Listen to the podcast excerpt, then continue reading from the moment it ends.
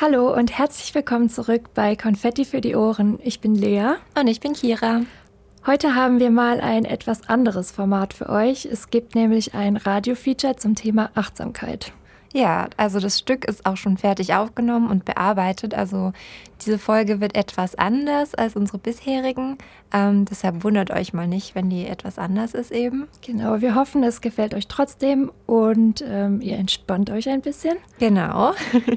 genau, und dann freuen wir uns, wenn ihr beim nächsten Mal wieder reinhört zu einer wieder etwas gewohnteren Folge. Mhm.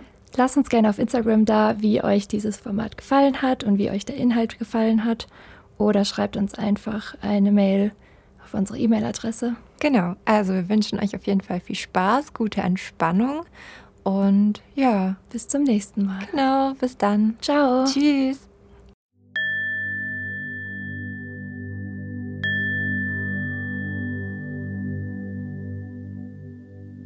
Mach langsam, hör auf deinen Körper, sei achtsam mit dir selbst. Vor allem in unserer heutigen schnelllebigen Zeit begegnen uns diese Ratschläge immer wieder. Wir Menschen neigen dazu, uns in der Gesellschaft immer weiter und immer höher voranbringen zu wollen. Unsere Priorität liegt meistens auf den nächsten Aufgaben und Deadlines. Zu oft vergessen wir dabei, aufmerksam mit unserem Körper und unserer Seele zu sein. Doch Anfang des Jahres 2020 bekamen wir die Möglichkeit, uns einmal ganz genau mit uns selbst zu beschäftigen durch die Corona-Pandemie wurde das öffentliche Leben für ein paar Wochen stillgelegt. Die Menschen mussten zu Hause bleiben, weniger Aufgaben zu erledigen, weniger Erwartungen zu erfüllen und vor allem weniger Stress. Das ganze Leben war auf einmal viel langsamer.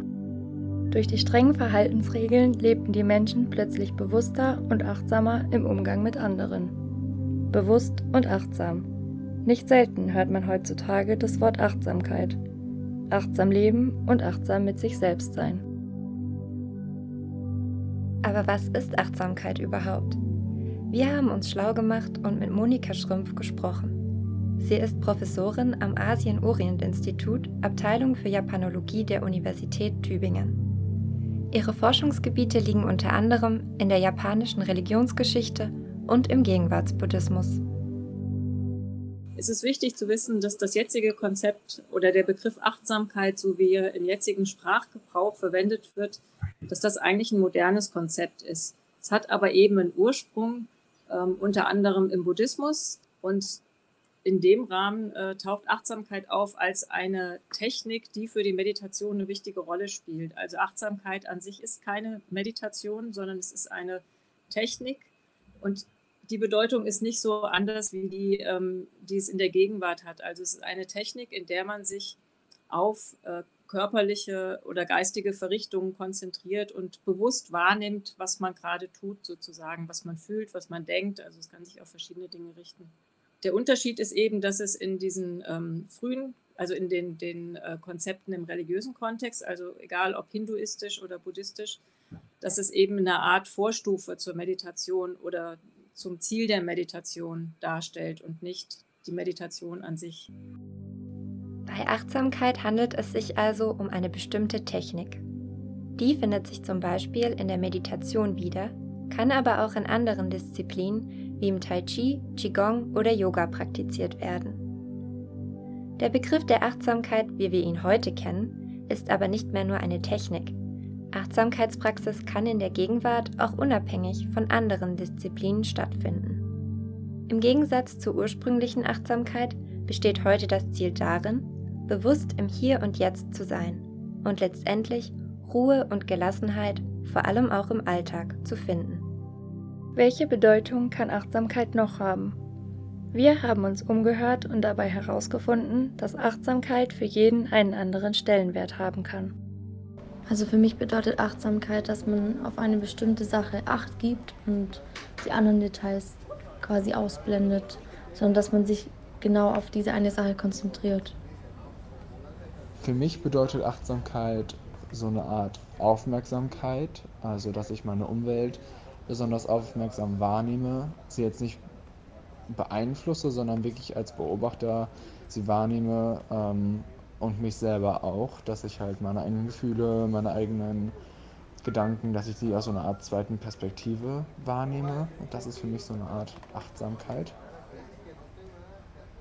Achtsamkeit spielt in meinem Leben keine bedeutende Rolle, weil ich mich mit dem Thema persönlich noch nicht so arg auseinandergesetzt habe und ähm, daher erstmal Zeit investieren müsste, um mich damit auseinanderzusetzen und auch zu wissen, was damit dann überhaupt gemeint ist und wie ich das in meinem Alltag umsetzen kann und einführen kann. Achtsamkeit bedeutet für mich, dass man ein geschärftes Bewusstsein für, für sich und seine Umwelt entwickelt und ähm, versucht ähm, oder die, die Fähigkeit erlernt, alle Empfindungen und äh, Begebenheiten in, in all ihren verschiedenen Spektren wahrzunehmen. Also entweder alle Sinne, die sie ansprechen, oder alle Dinge, die sie beeinflussen. Achtsamkeit bedeutet für mich, dass man sich auf den derzeitigen Moment konzentriert und versucht, sich von äußeren Einflüssen zu befreien. Wie kann man Achtsamkeitspraxis nun in den eigenen Alltag integrieren? Entscheidend ist, dass man vollkommen aufmerksam ist, wenn man einer ausgewählten Tätigkeit nachgeht und sich nur auf diese eine Sache konzentriert.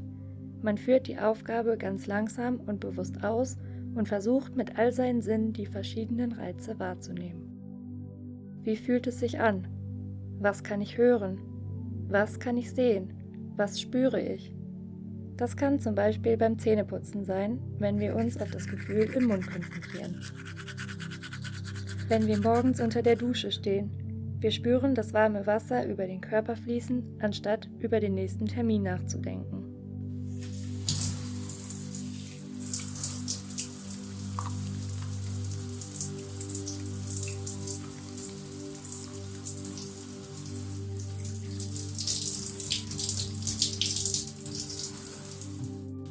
Oder wenn wir uns einen Tee zubereiten. Wir hören das Wasser aufkochen, fühlen den Dampf, schmecken die Kräuter heraus.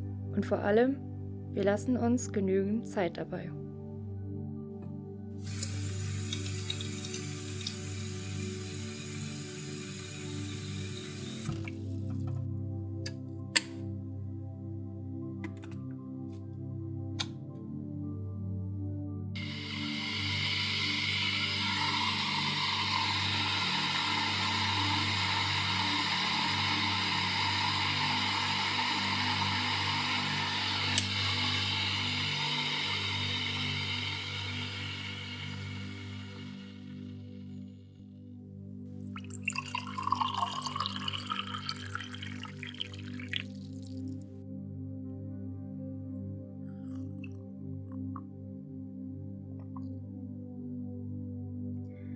Auch wenn wir die Natur bei einem Spaziergang genießen, die warme Sonne auf der Haut spüren, ganz tief einatmen und alle Geräusche um uns herum wahrnehmen, auch die, die wir sonst nicht bemerken.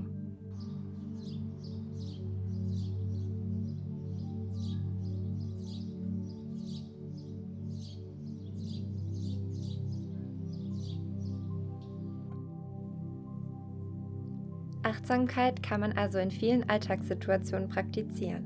Am weitesten verbreitet hat sich in den letzten Jahren jedoch die Achtsamkeitsmeditation. Sie legt den Fokus, wie der Name schon sagt, auf das achtsame Meditieren. Mittlerweile gibt es viele geführte Achtsamkeitsmeditationen, die man sich entweder online, per App oder auf CD anhören kann. Yogalehrerin Maddie Morrison bietet auf ihrem YouTube-Kanal geführte Meditationen an. Das Ganze kann dann so klingen. Schließe sanft deine Augen. Ich führe dich nun durch eine kurze Visualisierung, die dich frisch und energiegeladen in den Tag starten lässt. Stell dir vor, du bist draußen, mitten in der Natur. Das kann überall sein vielleicht an einem Strand, im Wald oder an einem wunderschönen See. Nimm alles um dich herum wahr. Die Farben. Aber ob es wirklich so einfach ist, sich zu entspannen? Einfach hinsetzen, zuhören und den Anweisungen folgen? Wir haben eine solche geführte Meditation selbst mitgemacht und getestet, wie es sich währenddessen und danach anfühlt. Man braucht nicht viel. Einen ruhigen Ort, falls vorhanden ein Kissen oder eine Decke zum Draufsetzen und schon kann es losgehen.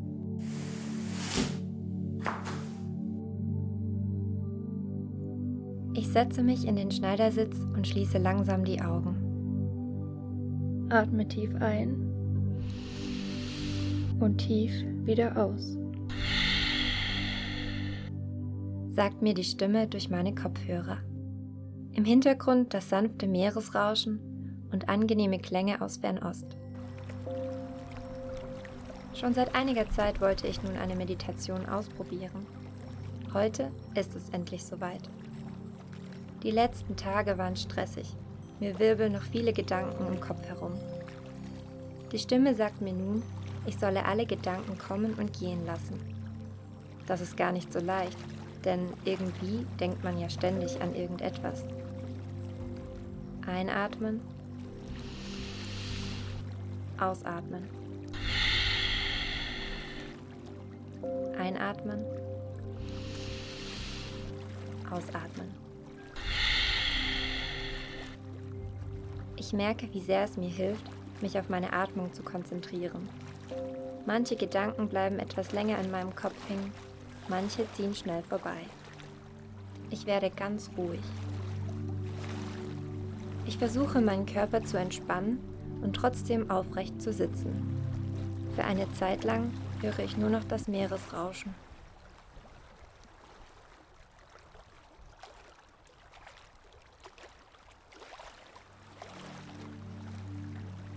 Nach einigen Minuten spricht die Stimme wieder. Finde langsam zurück aus deiner Meditation. Wenn du soweit bist, öffne langsam deine Augen. Gesagt, getan.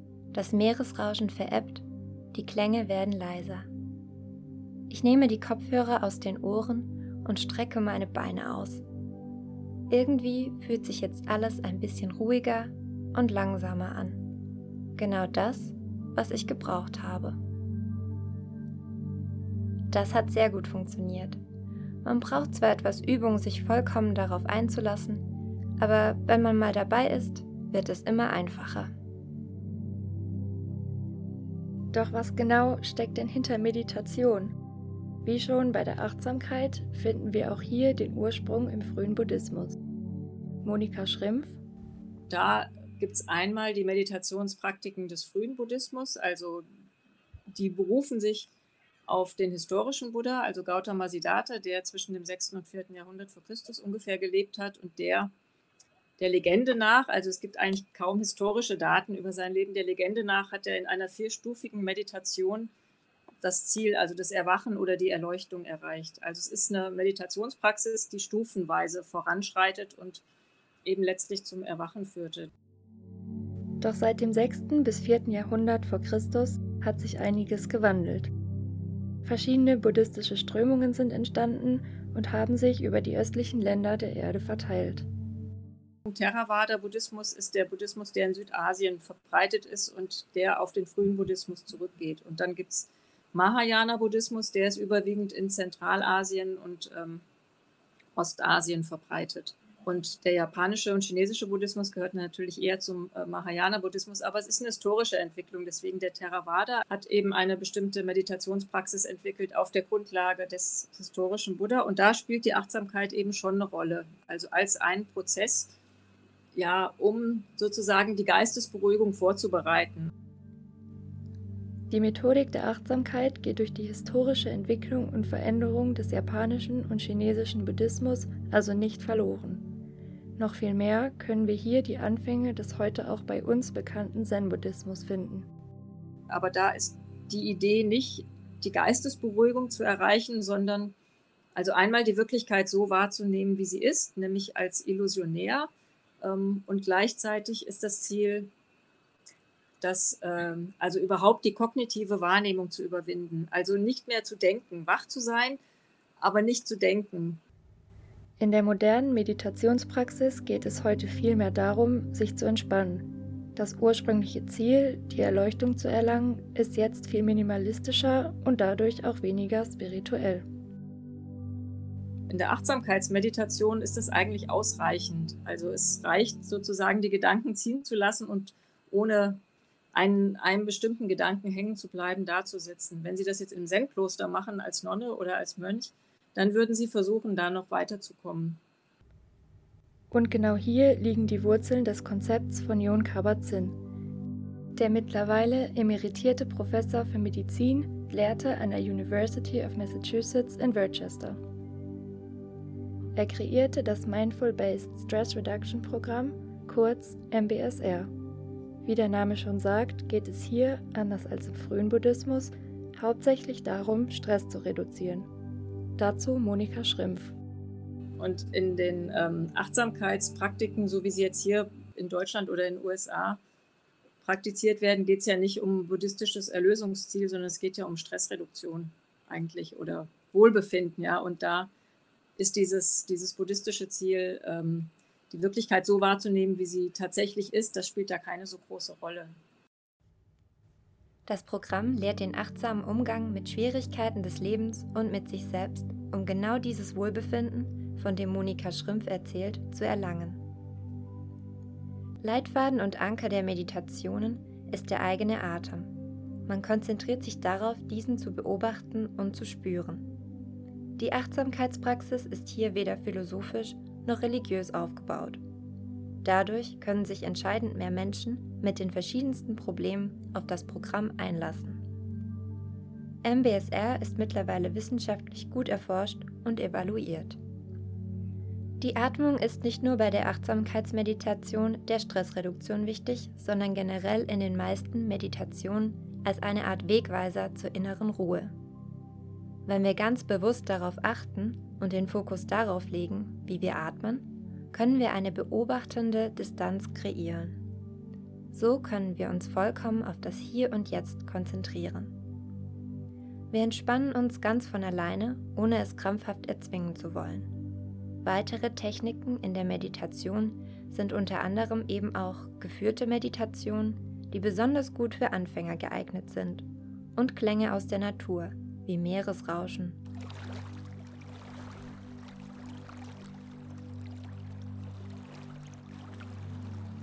oder Regen.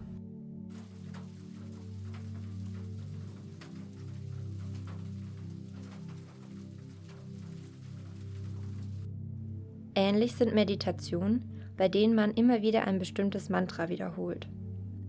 Es gibt aber auch meditative Bewegungsübungen, die man oft im Yoga oder Tai Chi findet.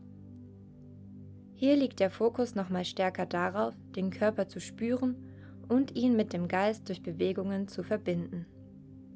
Generell führt der Prozess der Meditation unseren Geist vom Bereich der objektiven Welt in unser Inneres. Hier finden Körper und Geist zueinander. Jetzt wissen wir, wie sich die Konzepte von den Anfängen seit dem 4. Jahrhundert vor Christus bis heute ins 21. Jahrhundert nach Christus einmal über den Globus verändert haben. Interessant ist auch die Frage nach dem Warum. Warum gibt es eine so große Nachfrage der sogenannten westlichen Welt an der östlichen Spiritualität? Scheinbar entwickelte sich das Interesse bei uns schon in den 70er Jahren.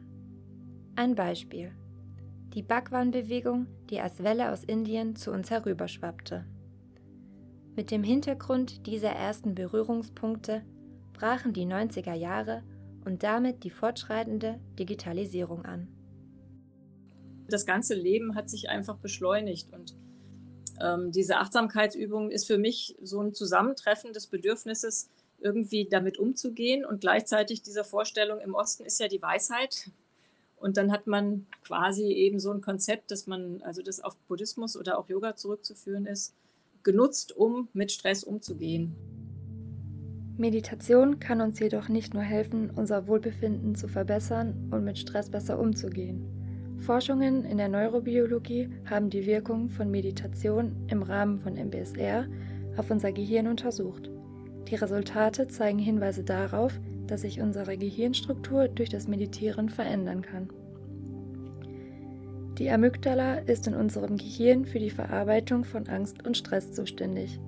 Hier befindet sich eine graue Substanz. Untersuchungen zeigten, dass diese sich durch das Meditieren zum Positiven verändern kann. Auch im Hippocampus, dem Zentrum für Selbstwahrnehmung und Mitgefühl, fand man positive Ergebnisse. Zudem haben Studien des Bender Institutes of Neuroimaging der Justus-Liebig-Universität Gießen ergeben, dass regelmäßige Meditation Demenz vorbeugen kann. Meditieren birgt keine Nebenwirkungen und kann unsere mentale Gesundheit fördern. Man darf natürlich nicht außer Acht lassen, dass es auch kritische Stimmen gegenüber den Auswirkungen von Meditation gibt. Das Hauptdogma der Neurobiologie zum Beispiel lautet stattdessen, dass die Nervenzellen ab dem dritten Lebensjahr im Gehirn und im zentralen Nervensystem systematisch und kontinuierlich abnehmen. Auch wichtig zu erwähnen ist, dass die erzielten positiven Effekte wieder verschwinden können, wenn wir keine konstante Meditationsroutine entwickeln. Trotz der vielen positiven Aspekte, die Meditation nachweislich langfristig auf Körper und Geist haben kann, ist Meditation kein Heilmittel für all unsere Probleme. Besonders bei starken Schmerzen und medizinischen Problemen ist es immer sicherer, einen Arzt aufzurufen. Natürlich schließt das eine das andere nicht aus und kann auch parallel angewandt werden. Wie schon erwähnt, ist die Meditationspraxis nicht die einzige Methode, um Achtsamkeit zu üben. Körper und Geist werden auch gerne durch bestimmte Bewegungsabläufe kombiniert mit gezielten Atemtechniken zusammengeführt. Nicht nur Meditieren ist in den letzten Jahren zum Trend geworden, sondern auch die Yoga-Praxis.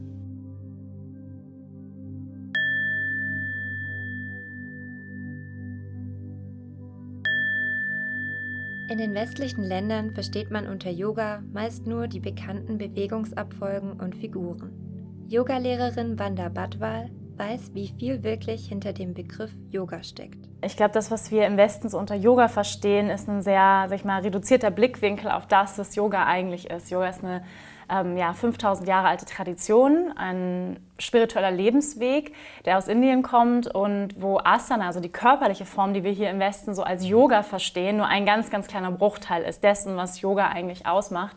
Und dazu gehört eben Yoga-Philosophie, also eine richtige Lebensweise. Wie lebt man nach bestimmten Werten zu leben? Ähm, Pranayama, das heißt eine bestimmte Atemtechnik zu praktizieren, Meditation, Achtsamkeit, Mantren. Also das heißt wirklich ein sehr allumfassender Lebensweg, kann man sagen, den man ähm, ja auch, auch gehen kann. Diese Philosophie des Yogas besteht vor allem auch aus ethischen Werten, an denen man sich orientieren kann bzw. soll. Ja, das fängt an mit Gewaltlosigkeit, ähm, also in Frieden zu leben mit der Natur, mit uns selbst, in Liebe und Mitgefühl miteinander umzugehen, ist zum Beispiel das Erste. Ähm, das geht weiter mit einfach äh, Reinlichkeit im Geist, Reinlichkeit ähm, im Körper. Also da sind sehr, sehr viele ähm, Zufriedenheit, ähm, Hingabe an etwas Größeres. Also sind sehr viele sehr schöne, ähm, ja, ich sag mal, Angebote, wie wir leben können und wie wir auch friedlicher mit uns selbst und mit unseren Mitmenschen leben können. Aber was genau ist die traditionelle Definition von Yoga? Und was hat Yoga zum Ziel, wenn man es aktiv praktiziert? Hier spielt die Geschichte des alten indischen Yogis Patanjali eine wichtige Rolle. Er hat ca. 300 vor Christus gelebt und die Grundsteine des heute bekannten traditionellen Yogas gelegt. Er war auch einer der ersten, der die Struktur des Yoga-Wegs schriftlich festgehalten hat. Hier findet man auch einige Parallelen zur Meditation. Das war eigentlich das Yoga, was zuerst da war, das Yoga des Geistes, Meditation. Und das, endlich, das ist eigentlich auch das Ziel des Yoga, ist den Geist zu beruhigen. Und seine Kernaussage ist, also was ist Yoga? Ähm, in seinem Yoga Sutra ist Yogas Chitta Vritti Nirodha, was heißt, Yoga ist das zur Ruhe kommen der Gedankenwellen im Bewusstsein. Ähm, und dann kann ein Zustand von Yoga, ein Zustand von Einheit eintreten. Also wenn die Gedankenwellen des Geistes zur Ruhe kommen, dann kann Yoga entstehen. Das traditionelle Yoga hat also das Ziel, in einen bestimmten Geisteszustand zu gelangen. Ähnlich wie Meditation ist Yoga für viele eine Möglichkeit, den alltäglichen Stress zu reduzieren. Wenn wir Yoga praktizieren, uns intensiv dabei entspannen oder bestimmte Körperhaltungen dabei einnehmen, schüttet unser Körper den Botenstoff Gamma-Aminobuttersäure aus. Dieser schwächt das Stresshormon Cortisol ab. Wir kommen zur Ruhe und entspannen uns leichter. Heutzutage wird Yoga auch oft im medizinischen Bereich angewandt. Es kann helfen, verschiedenste körperliche Beschwerden und sogar Schmerzen durch Bewegungsabläufe zu lindern. Das kann von normalen Kopfschmerzen bis hin zu starken Gelenkschmerzen und psychischen Problemen sein. Es gibt zahlreiche Yoga-Stile, zwischen denen man wählen kann.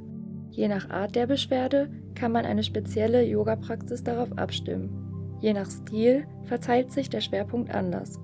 Manchmal liegt der Fokus auf der Achtsamkeit und manchmal gezielt auf den Bewegungen. Atems- und Meditationstechniken sind jedoch in allen Stilen ein wichtiger Bestandteil. Ob Akrobatik, esoterischer Trend, neuer Lieblingssport und seit neuestem auch Kurse mit Ziegen. All das kann Yoga sein. Eine klare Definition gibt es nicht. Yoga verändert sich mit und durch unseren gesellschaftlichen Wandel. Interessant ist vor allem, dass die zuerst von vielen belächelte Bewegungspraxis sich mittlerweile zu einer verhaltensmedizinischen Therapieform entwickelt hat. Die Medizin hat im Yoga eine wertvolle Ergänzung gefunden.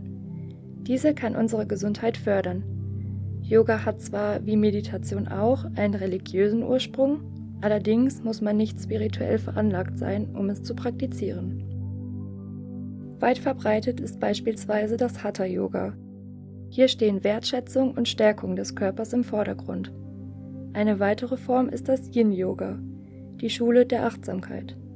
Mentale Innenwahrnehmung und Achtsamkeitstraining sind hier besonders wichtig. Yoga legt einen starken Fokus auf unser Inneres und stärkt unsere Achtsamkeit in Bezug auf Haltung und Atmung. Man kann es als Meditation in Bewegung bezeichnen. Bei konstantem Training hat Yoga auch eine Wirkung über die eigentliche Praxis hinaus. Die eigene Körperwahrnehmung ist in Alltagssituationen stärker ausgeprägt. Man bemerkt zum Beispiel eine schlechte Haltung vor dem PC und korrigiert sie automatisch.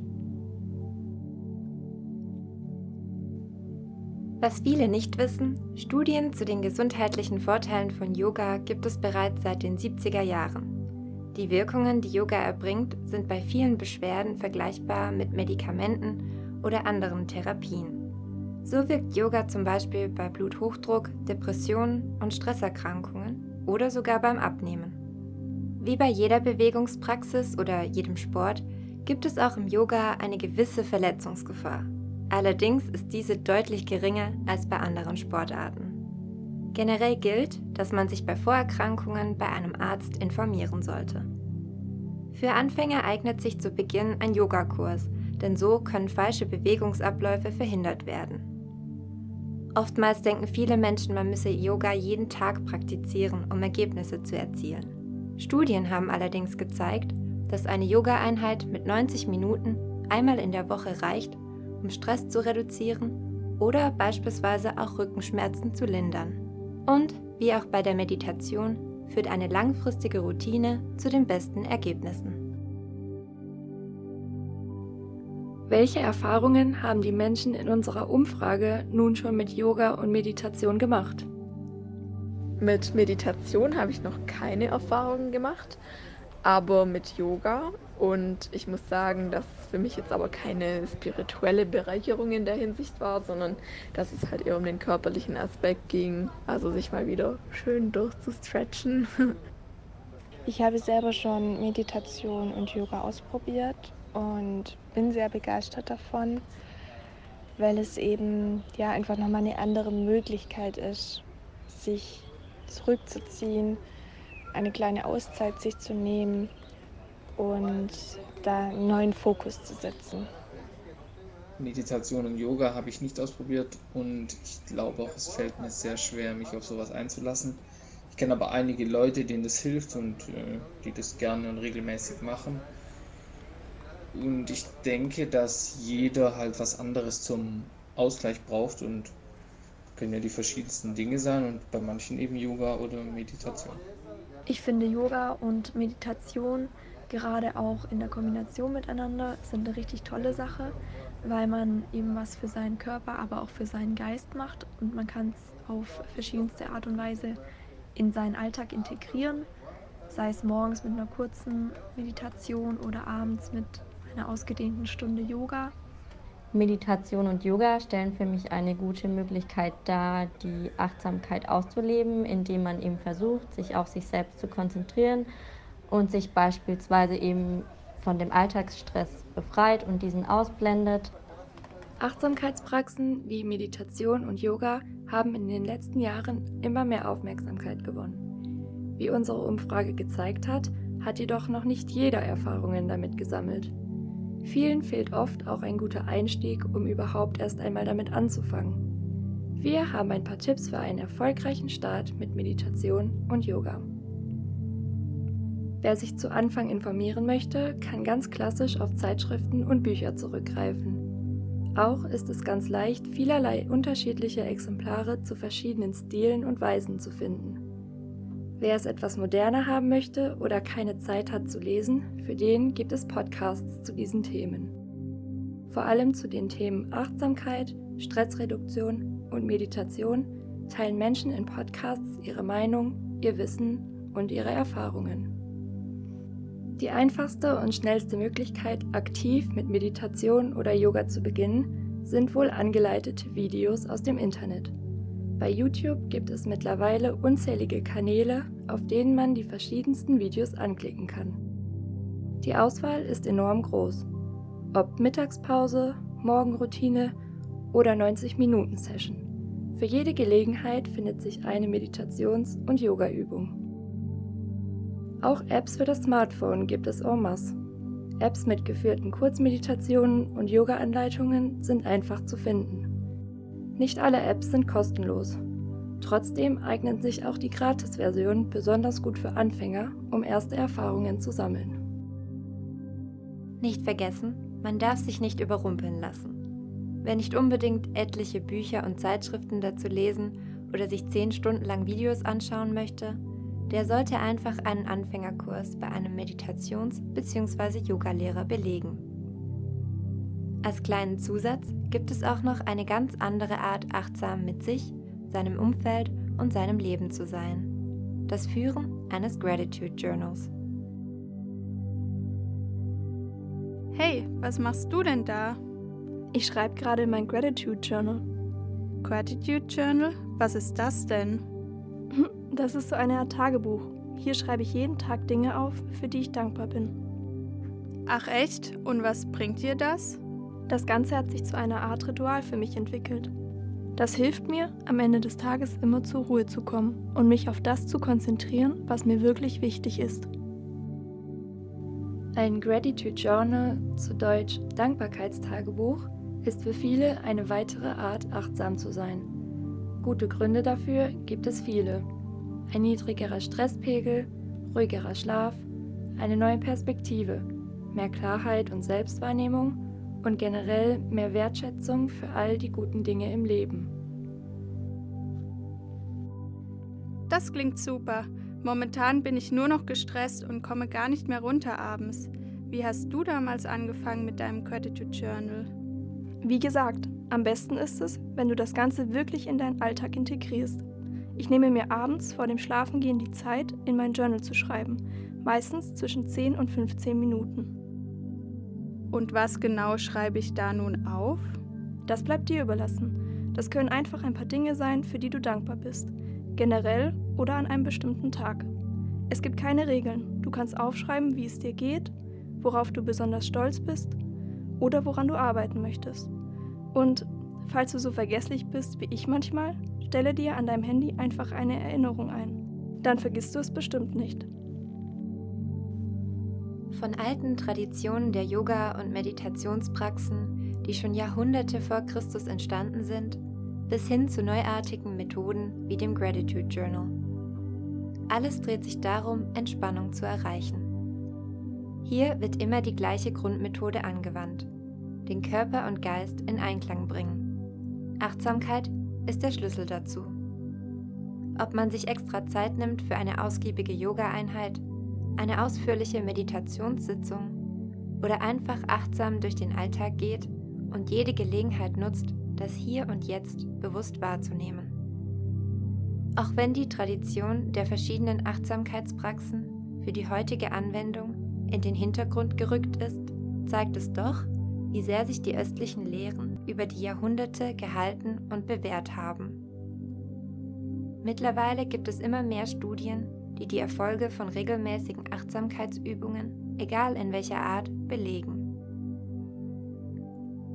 Wer neugierig geworden ist und sich und seinem Körper etwas Gutes tun möchte, sollte einfach mal anfangen und seine eigenen Erfahrungen sammeln.